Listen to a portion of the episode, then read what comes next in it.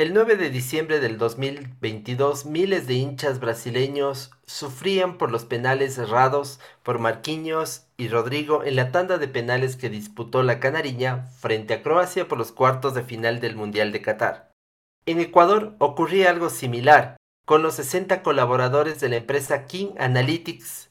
Ellos estaban ansiosos mientras miraban con atención este cotejo. Este equipo envió los informes de los croatas para que su cliente, la Confederación Brasileña de Fútbol, tome las decisiones y enfrente este cotejo. Entre la data que enviaron estuvo cómo disparaban los penales los croatas o cómo atajaba su arquero, pero por más que la estadística daba las referencias, los jugadores brasileños confiaban en su instinto. Lamentablemente el equipo de Brasil no pudo avanzar. Hola, soy Garita soy una voz creada con inteligencia artificial. Bienvenidos al futuro. Esto es Garabot.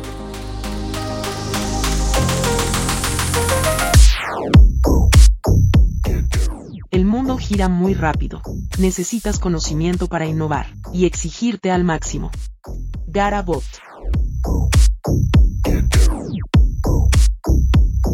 El podcast con los conceptos y consejos que necesitas para tomar decisiones empresariales y crecer. Garabot.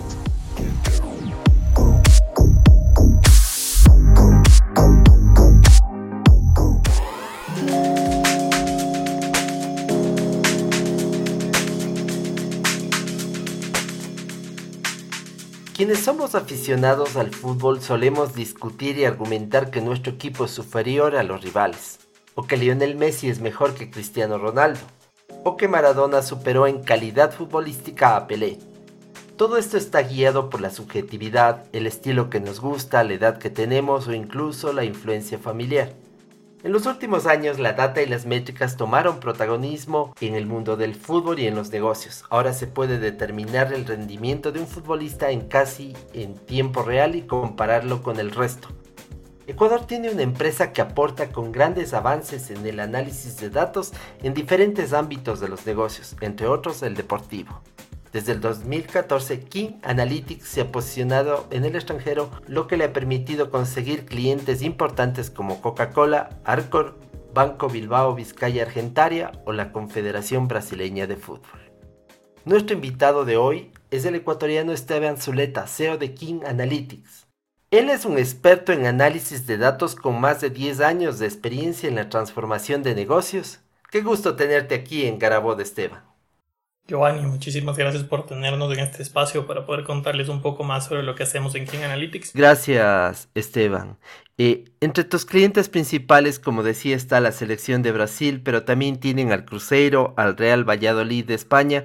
¿Cómo lograron que estos clientes se interesen por una firma ecuatoriana y no por una brasileña o española, como se entendería? Cuéntanos tu secreto. En general, como King Analytics, lo que nos gusta es personalizar mucho las soluciones para nuestros clientes. Esto quiere decir que partimos de entender cuáles son sus necesidades específicas. Hay muchas otras empresas que tienen soluciones de analítica deportiva eh, focalizadas en fútbol, pero que sus soluciones pueden tender a ser un poco más genéricas. Nosotros nos apalancamos directamente en cuáles son los objetivos que tiene trazado el equipo para intentar a través de su data y de nuestra solución que los alcancen. Cuando dices estos objetivos, eh, ¿a qué te refieres? Por ejemplo, eh, eh, buscamos contrataciones, alineaciones, venta de jugadores, rendimiento de los mismos. Depende mucho del producto específico del que estemos hablando, pero te doy un ejemplo claro. en general, tendemos a ver cuáles son los objetivos deportivos que tiene el club cuando hacemos el análisis de desempeño. Entonces, si es que el objetivo del club es ganar la Copa Libertadores, en lo que nos vamos a enfocar son esas métricas que ha tenido equipos que han ganado la Copa Libertadores en el pasado para que el equipo pueda esforzarse más en, en mejorarlas y empujarlas conjuntamente. Ese tipo de métricas son dentro y fuera de la cancha, entiendo.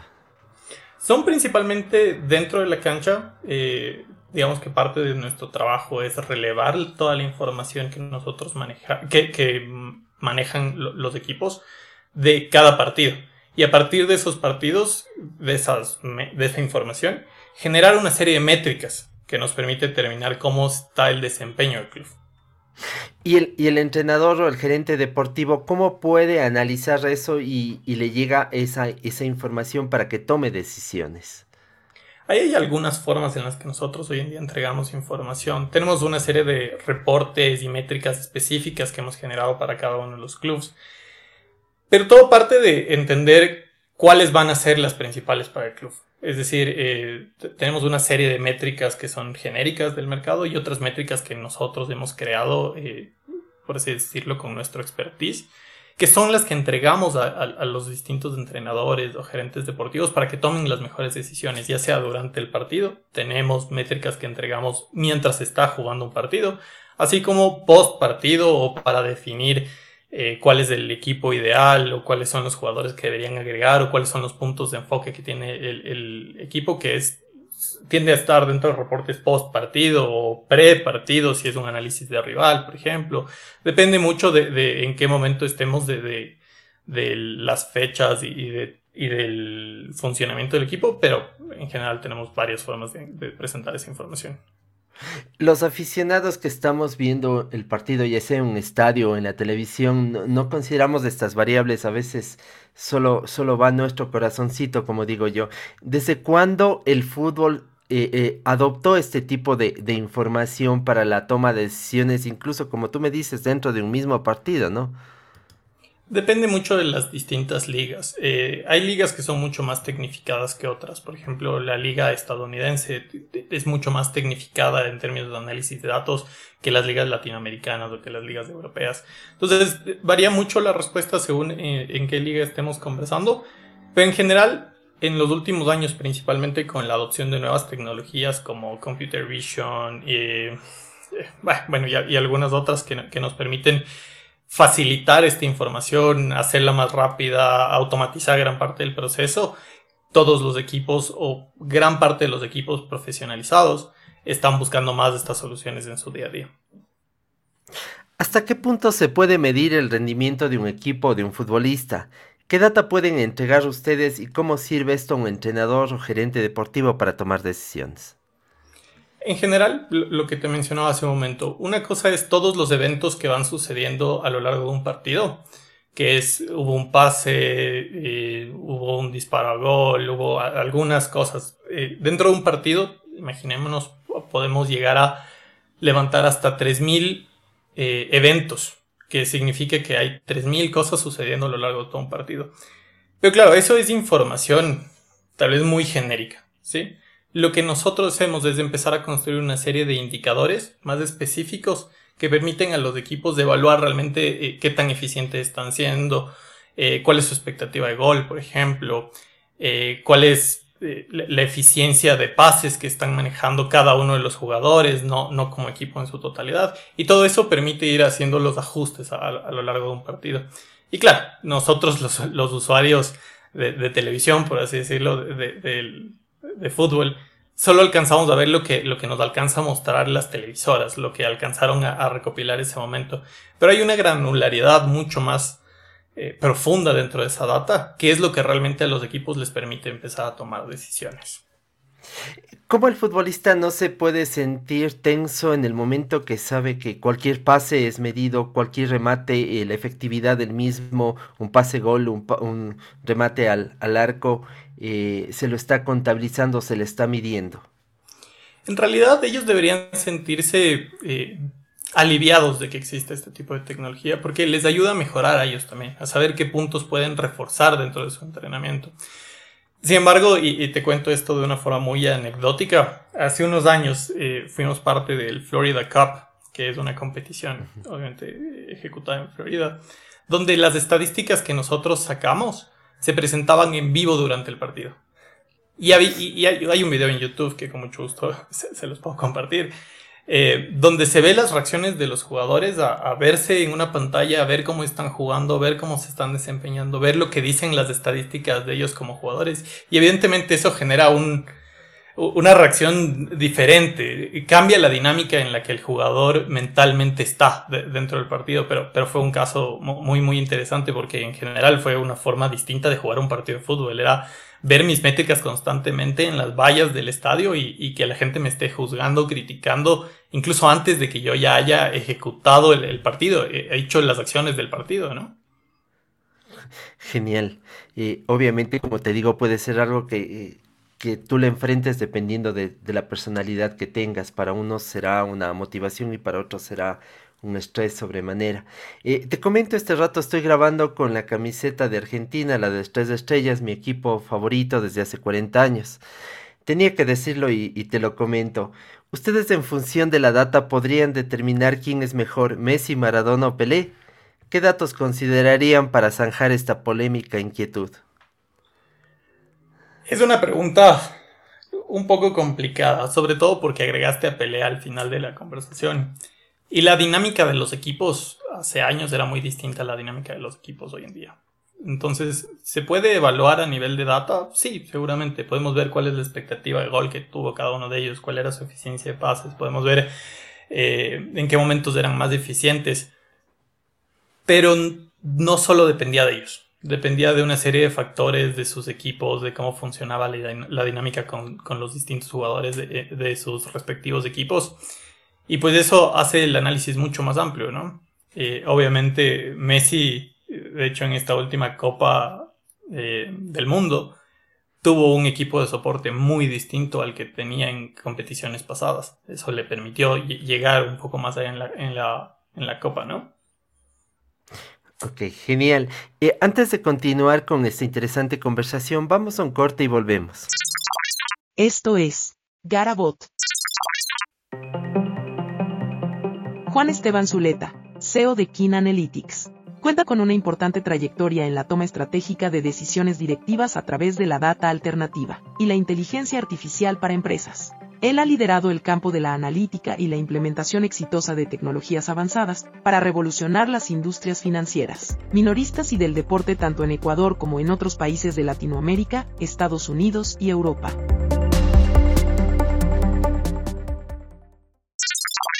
Los negocios y la tecnología van juntos por el aporte que da el uno al otro. ¿Cómo combinan ustedes ambos aspectos y ofrecen los resultados a sus empresas, Esteban? Al igual que te mencionaba con el caso de fútbol, lo que nosotros eh, buscamos hacer con nuestros clientes es enfocarnos en soluciones específicas para ellos. No solo buscamos darles inteligencia artificial o, poner algún tipo de reportería que les serviría a los clientes, al contrario, buscamos que, se diferencien de su competencia, que innoven dentro de su propio mercado. Y esto, llevado al mundo de datos, de inteligencia artificial, de machine learning, de distintas metodologías como elemento predictivo, etcétera, que nos permiten explotar esos datos, explotar eh, esas fuentes de información que, tienen los clientes, pues eh, eh, es lo que nos permite no solo transformar su, su data en, temas de inteligencia artificial o algo así, sino realmente transformar su negocio.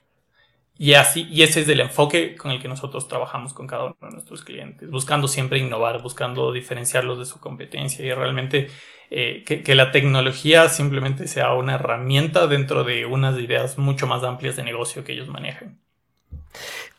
Eh, estamos hablando que eh, podrías medir métricas o data vinculada a las ventas, a la inversión, al, al, tema del costeo, al tema de la productividad, pero ¿hasta qué niveles puedes llegar a desmenuzar a una empresa con data? En realidad eh, es una respuesta bastante abierta porque dependerá de cuál sea la realidad de cada una de las empresas, pero hoy en día, incluso gran parte de, lo que nosotros estamos haciendo con algunas empresas, ya no se basa solo en su información, también se basa en data alternativa, en data externa, en data que podemos obtener en fuentes públicas que nos permiten ya no solo entender lo que tradicionalmente se encontraba en sus sistemas, en su RP, en su CRM o, el sistema que ellos manejen, sino también en qué otra información está disponible, por ejemplo, de sus consumidores, de sus proveedores, para procesos de, de venta o procesos de pagos o procesos de contabilidad. Hay mucha información hoy en día y creo que lo más importante es saber cómo utilizarla, eh, más allá de limitar el, acceso a la misma, ¿no? ¿Qué valor agregados creen ustedes que han aportado para que transnacionales como Coca-Cola se interesen por sus herramientas? ¿Cómo compiten en un mercado cada vez más exigente, innovador y con grandes avances? En realidad nuestra mayor forma de competir e, en el mercado es a través de nuestra gente. Tenemos la, mejor gente dispuesta a construir las mejores soluciones.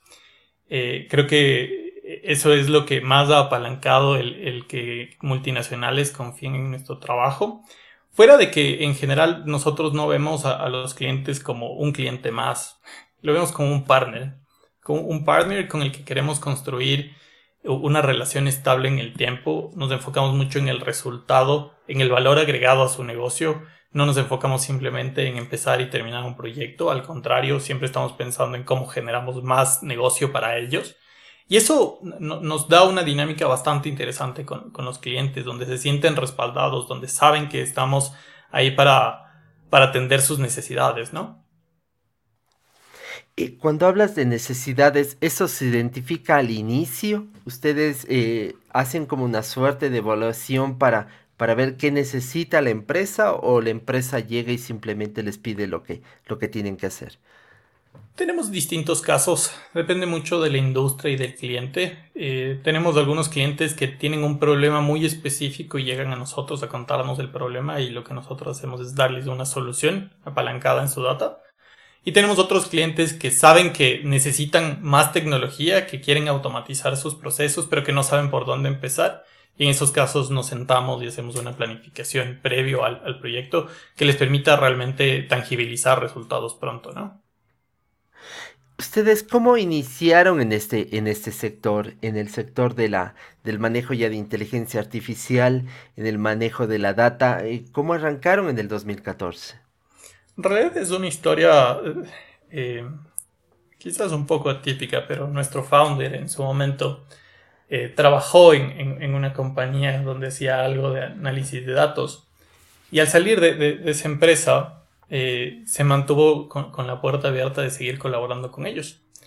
Poco a poco eso fue madurando en, productos internos que, que pudimos salir a venderlos en el mercado a otras empresas que tenían cosas quizás problemáticas similares. Y eso permitió que se vaya generando esta dinámica de, ok, entiendo un problema, a partir de lo que nosotros conocemos de datos y tecnologías, lo vamos a solventar. Pero fue algo muy orgánico, por así decirlo, de tener el primer cliente, ese primer cliente referenciar a un segundo cliente, el segundo referenciar al tercero y así sucesivamente, que es lo que nos permite hoy en día contar con la cartera de clientes que manejamos. Eh, el 99% de todos nuestros clientes ha venido por referencias de clientes pasados y creo que eso también da, da fe del empeño y garantía que ponemos dentro de nuestro producto, ¿no? ¿En qué países eh, han estado ustedes presentes con, su producto? Uf, esa respuesta es bastante amplia, ya que hemos estado en casi toda Latinoamérica, eh, en Ecuador, Colombia, Perú, Chile, Argentina, Brasil, Paraguay, en Estados Unidos, eh, igual en, varias regiones de Estados Unidos, de hecho ahí es donde tenemos nuestro mayor mercado para uno de nuestros productos estrella. También tenemos un cliente en Tokio, una financiera de Tokio. Em, hemos trabajado en Polonia, en España, en Holanda. Hemos trabajado en África. Eh, estamos por empezar un proyecto en Ruanda. Eh, hemos trabajado en Uganda. Y estoy seguro de que se me están escapando algunos países en este momento, pero pues eh, en retrospectiva han sido varios y y más que nada ha sido una oportunidad de aprendizaje grande para todo el equipo.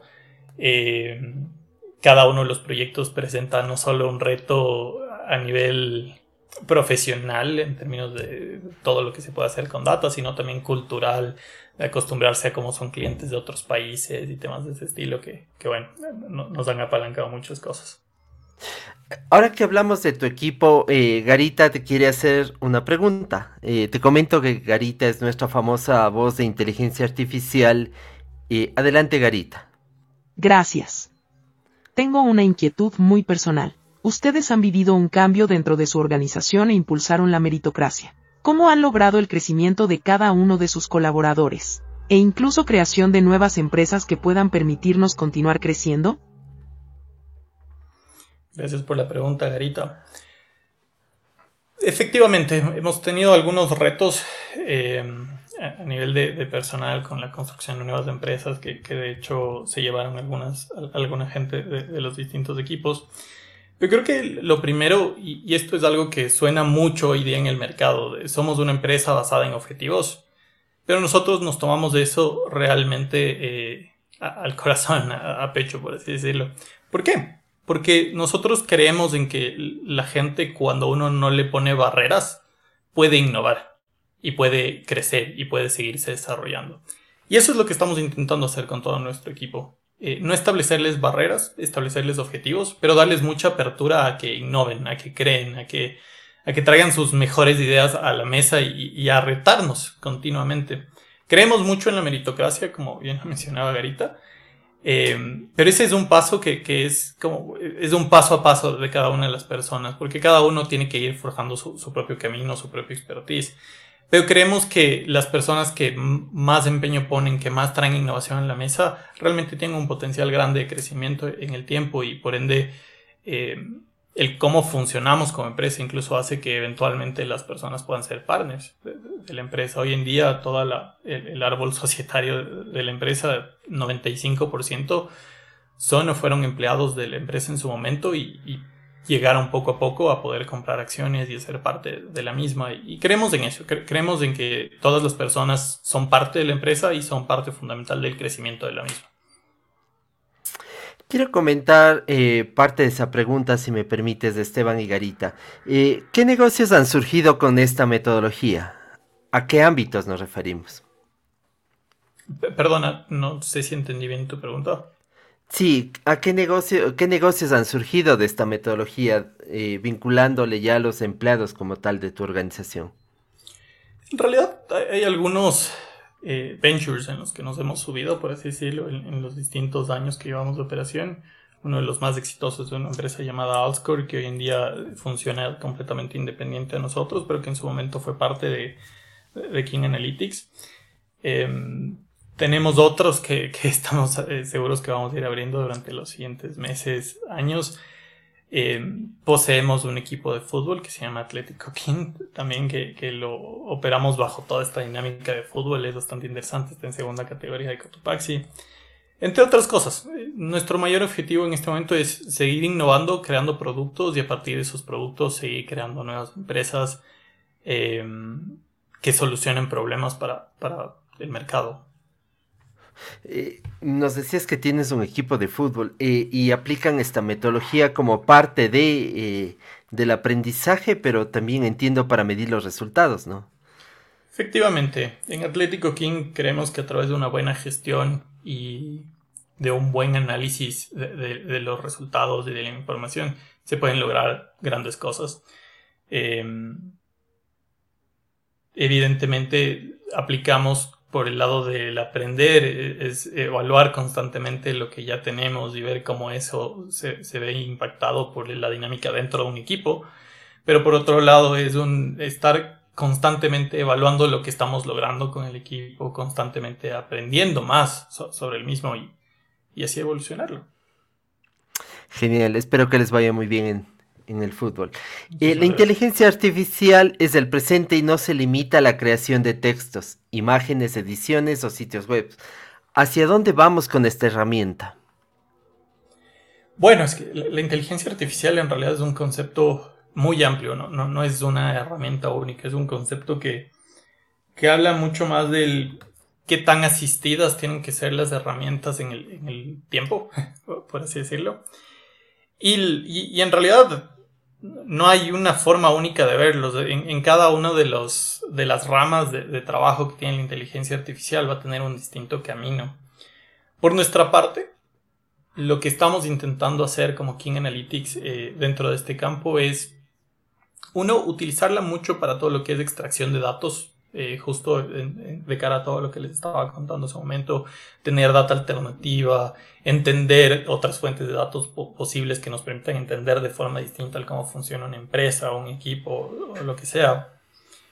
En una segunda instancia es eh, todo lo que es modelamiento predictivo que nos permita anticipar situaciones eh, para, para, las empresas en cada uno de los proyectos que hacemos, etc. Y la tercera es mucho de cara a la visualización.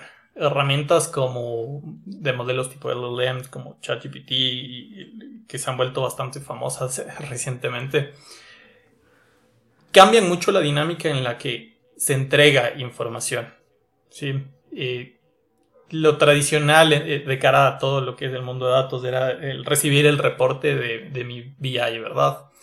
Pero hoy en día, con este tipo de herramientas, yo puedo escribir en un chat una pregunta y voy a recibir la respuesta y, si esa respuesta tiene la información que necesito de mi negocio y de los resultados que estoy buscando, pues evidentemente me, me facilita el acceso, me lo me acelera un, proceso de toma de decisiones, por ejemplo y, creemos que, realmente ahí es donde tiene un gran uso esto. Eh, de hecho, es donde más la estamos aplicando hoy en día. Tenemos hasta nuestro propio WhatsApp de, en ChatGPT, que es una cosa bastante interesante y con algunos clientes lo estamos profundizando cada vez más. Garabot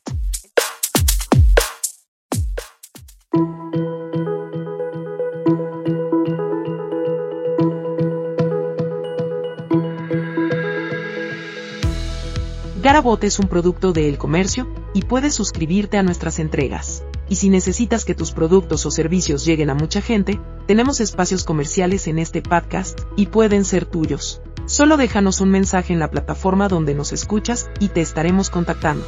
Garabot, inspirando tu creatividad.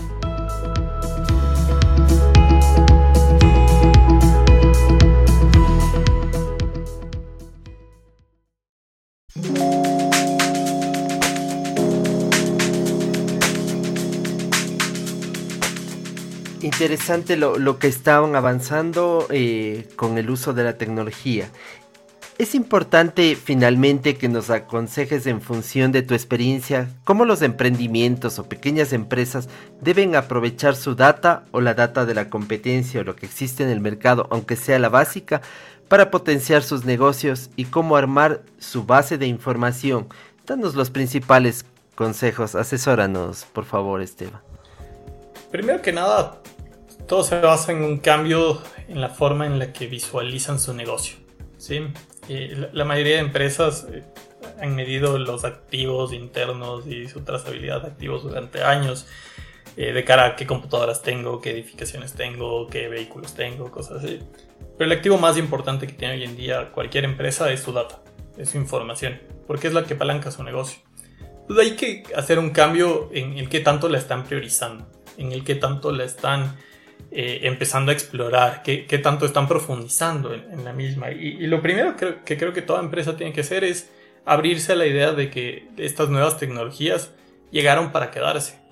Algunas de las empresas, algunos de los emprendimientos, de tal vez pequeñas empresas, medianas empresas o incluso grandes empresas eh, con mentalidades tal vez un poco más antiguas, le tienen mucho miedo a estas tecnologías porque suenan eh, poco claras. Suenan a, un black box, a una caja negra donde yo no voy a poder entender qué es lo que está sucediendo. Pero en realidad son mucho más entendibles de, lo que se piensa. Entonces, primero que nada es cambiar el chip y no solo cambiar el chip de, el dueño de la empresa, sino cambiar el chip de todos los niveles de la empresa, porque en cada uno de los niveles de la empresa eh, van a encontrar distintos insights, distintas cosas en las que pueden apalancar su data y, y aprovecharlo al máximo. Segundo, eh, empiecen por algún lado. Creo que lo, más relevante en todos estos caminos del mundo de data, tecnología, es empezar por algún lado, es empezar a ver qué es lo que hay de data, ver fuentes de data alternativas, ver eh, cómo la pueden empezar a explotar y, realmente empezar a trazar ese camino. Obviamente, todo, todo el mundo tecnológico se basa en tener data data limpia, data organizada para que no meta mucho ruido dentro de, los análisis que se hacen, empiecen también a organizarla. Ese va a ser un paso importante para que cuando la analicen, cuando intenten agregar herramientas encima de la misma, pues le saquen el mayor provecho posible, no duden sobre la tecnología y más bien sepan que, la data que entra es de calidad y eso por ende va a apalancar resultados de calidad, ¿no? Pero creo que mi mayor consejo a todos es empiecen, empiecen por algo, empiecen por un análisis, así sea muy, pequeño, que suene tal vez casi insignificante, eh, pero el dar el primer paso apalanca muchas cosas en el tiempo. Eh, apalanca el, que la gente vea que no hay que tenerle miedo el que la gente vea que, hay muchos insights de, la información que se puede sacar. Y, creo que esa sería mi, mayor recomendación. De ahí que se pueda recomendar tecnologías, formas, metodologías. Sí, completamente de acuerdo. Hay, muchas cosas en, el mercado hoy en día que, que se pueden recomendar. Pero definitivamente esto es más un tema cultural para la mayoría de empresas que le tienen miedo a la tecnología. Gracias Esteban por tus valiosos aportes. Eh, Garita, hemos llegado a la final de este programa y te queremos agradecer mucho Esteban. Muchas gracias Giovanni y Garita por tenernos y por permitirnos contarles un poco más sobre lo que hacemos en King Analytics. Gracias a nuestro invitado y por supuesto a mi partner Giovanni. No sé por qué me encanta tanto hablar de inteligencia artificial. Es como si estuviera hablando de mi familia. Ja ja ja ja ja ja ja. Bueno, ya mejoraremos esa risa con el tiempo. Esto fue Garabot. Somos un producto de El Comercio, y sería de gran ayuda para nosotros el que compartas nuestro contenido. Nos escuchamos la próxima entrega.